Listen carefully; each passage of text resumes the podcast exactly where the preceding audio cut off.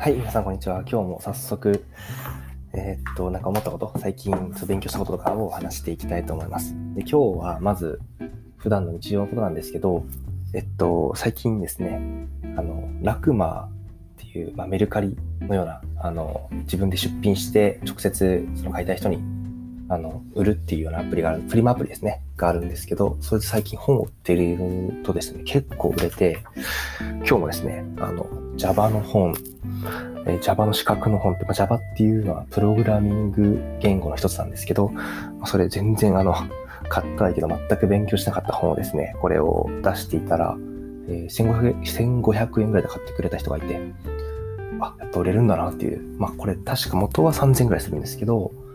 でもね、その辺で、こう、ブックオフとかで売るより多分全然高くって、まあ、1500円で言ってもそこからね、いろいろ引かれるんですけどね、あの、配送料とか手数料とか引かれるんですけど、それでもまあ1000円ぐらい多分手元残るんで、すごいやっぱりいいな、これ全全然もうこれからどんどん使っていくべきだな、っていうのを、ね、まあ、もしかしたら遅いかもしれないですけど、最近、これ大きな気づきを得たことでした。意外と、やっぱ買ってくれる人いるんですね。多分、中古で買うよりも、その、本屋の中古で買うよりも、ね、直接買う方が多分安いんだろうなっていう感じですね。でまたこれで、なんか売り上げ、その、まあ、えっ、ー、と、買ってもらった方からもらった売り上げを使ってまた別の本を買うってこともね、できるんですごい便利だなということを、えー、思いました。はい。最近の話はまあこんな感じなんですけど、えー、っと、今日はですね、あの、早速こうちょっと気象予報士の勉強してる中でなんか面白いなと思ったことを共有したいと思います。で今日のテーマは、アメダスと海上海上気象ブイっていうこの2つについてですね、ちょっと説明したいと思います。で、アメダスの方なんですけど、これはですね、なんか皆さん一度は聞いたことあるんじゃないかなって思うんですけど、えっ、ー、と、これはフルネームで言うと、 Automated Meteorological Data Acquisition Systemということで何かっていうと、まあ、地上の気象情報をま観測して、まあ、自動で観測して、データを集めてくれるシステムのことなんですね。で、これが今だと全国に約1300箇所、まあ、気象庁が設置していて、え主にあの降水量を観測しています。で、1300箇所っていうとどれくらいかっていうと、だいたい、え 17km 四方に1箇所の割合っていうことで、例えば東京都で言うと、1、2、3、4、5、6、7、8箇所かな ?7 箇所か。東京都内7箇所で、神奈川県だと5箇所みたいな感じの、まあ、流度というか、えー、感覚でアメダスっていうのが設置されています。で、アメダス、まあこれ聞いてね、意外と多いなとか意外と少ないなと思った方いろいろだと思うんだけど、僕はあの意外と少ないなと思いました。なんかもっとそうな、これぐらいなんかもうちょっといっぱい設置してるもんだという感じがしたんですけど、意外と、まあそれぐらいってことですね。1都道府県に5個とかまあ、10個以下みたいな感じなんですかね。で、そのうちの、えっと、1300箇所あるうちの800な840箇所、まあ、大体840箇所では、あの降水量の他にも気温とか風、あと日照時間っていうものを観測していて、この降水量、気温、風、日照時間の4つを合わせてアメラスの4要素というふうに言われることもあるようです。またですね、雪の多い地域では、やっぱり雪が積もるってことで、それも観測しなきゃいけないので、えー、雪が多い地域の約30 320箇所のアメダスでは、積雪の深さも観測する設備が入っているようです。で、アメダスでこれでちょっと特になんか紹介したいなと思ったのは、この降水量ってどうやって測ってるのってことなんですけど、これはですね、えっと、獅子落としみたいなシステムなんですね。だから降水量っていうと、例えばその1時間にえー、っと、5ミリメートルの雨が降ったとかっていうのを観測するんですけど、この5ミリメートルっていうのがま何かっていうと、えー、っと、その雨が降った水がそのままなんか地面に全部溜まり続けて、まあ、染み込まないで、こう、ずっとこう、なんていうんですかね、まあ、箱みたいなのに入れて溜めてたら、だいたい高さが5ミリになるっていうのが、まあ、1時間で5ミリの高さにこう水かさがなるっていうのが、えー、5ミリメートル per hour っていう、まあ、降水量のあの話題なんですけど、えっ、ー、と、アメダスでは 0.5mm ごとにこうカタンって倒れるマスを使っている。点灯、なんだったっけ？えっ、ー、と、よいしょ。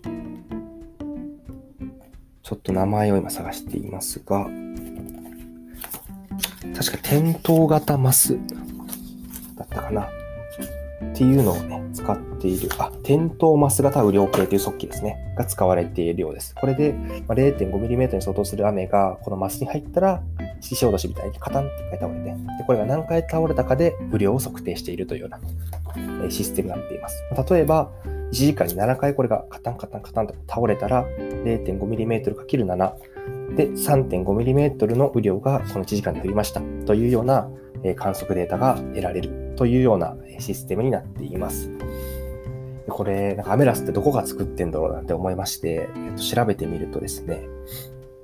出てきた企業としては、えー、っと、まず明星電機さん。明星電機さんっていうのは、あの、結構いろんな速記を作られているメーカーさんだと思ってて、ちょっと詳しくは知らないんですけど、あの、確か宇宙系の、あの、速記、人工衛星乗せるような、あの、機器とかも作られていたというふうに思います。あとは、えっ、と、アネオスっていうのかな ?ANEOS 株式会社さんっていうところで、ここは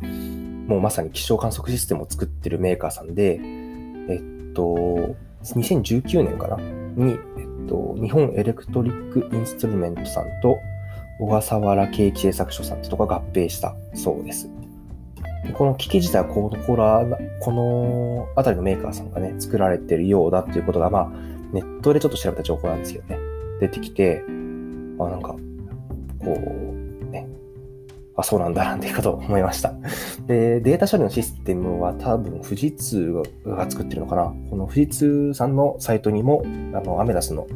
システムの紹介が載っていて、えー、っと、まあ、アメラス1300箇所とかでこう、取ったデータを、まあ、アメラスのデータを解析するデータセンターみたいなところに集めて、それをデータを解析して、必要な国とかね、えっと、報道機関とかに配信するようなシステムですかね。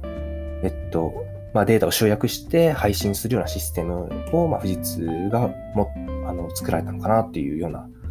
これはネット情報なんで全然、あの、あれですね、あの、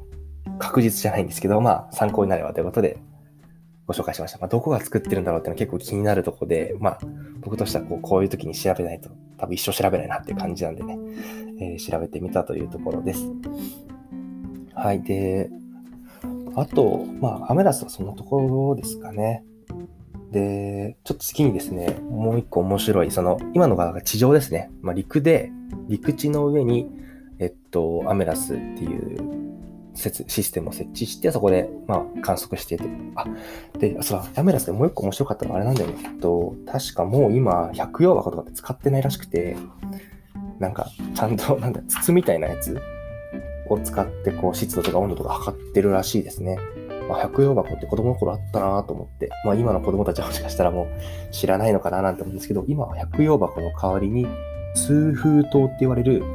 二重の金属に断熱材を入れた円筒で、の中にその、えー、っと、これは雨とかじゃなくて、えー、温度計ですね。温度計、湿度計を入れて、その周りの建物とか、その風とかの影響を受けないようにして、あの、まあ、温度と湿度を測ってるっていうところですね。それを前は百葉箱でやってたんですけど、今は通風筒っていうのが一般的らしいです。ということで、はい。まあ、最後の話は脱足かもしれないですが、はい。そんなところ自分でね、なんか面白いなと思ったところでした。で、次にですね、これ今、陸の話でしたね。あの、設置されてるんですね、地上に。なんですけど、えー、っと、海でもその、同じような観測をしてて、特に海だと、まあ、えー、その気温とか海温に加えて、波浪、波のデータも取っているようです。で、この波のデータっていうのはどうやって取ってるかっていうと、一つは気象観測船っていうのがあって、あの船ですね。船で、にあの観測機器を乗せて、えー、データを取る。まあ、海温の水温だったりとか、波の高さとかを取るんですけど、えー、っと、今はですね、自動でそういうのを取ってくれる、えー、V ロボット、漂流型海洋気象 V ロボット、通称海洋気象 V っていうものを、えー、っと、平成12年ってことは、ちょっとわかんないですけど、まあ、10、20年ぐらい前か、くらいから、えー、とデータを取得しているようです。で、これちょっと調べてもらうと面白い形をしてて、直径 46cm の球形で、重さ約 30kg。で、見た目はなんかこう土星みたいな感じですね。なんか球、球の周りに円盤がちょっとついてて、土星って言ってるのかな、まあ、UFO とか土星みたいな見た目をしてます。で、これ、あの、どれぐらい、あの、の数があるのかと思って見てみると、気象庁のサイトによると、日本海域を4つの領域に分けて、日本海、日本の東、日本の南、東、シナ海って4つの領域に分けて、各海域に年間4機ってことなんで、えー、4×4 で年間16機の V で、えっ、と、1年間を通じてこの日本周辺の波を観測してるらしいんですね。まあ、波だけじゃなくて気温、あ、海温とかもなんですけどね。で、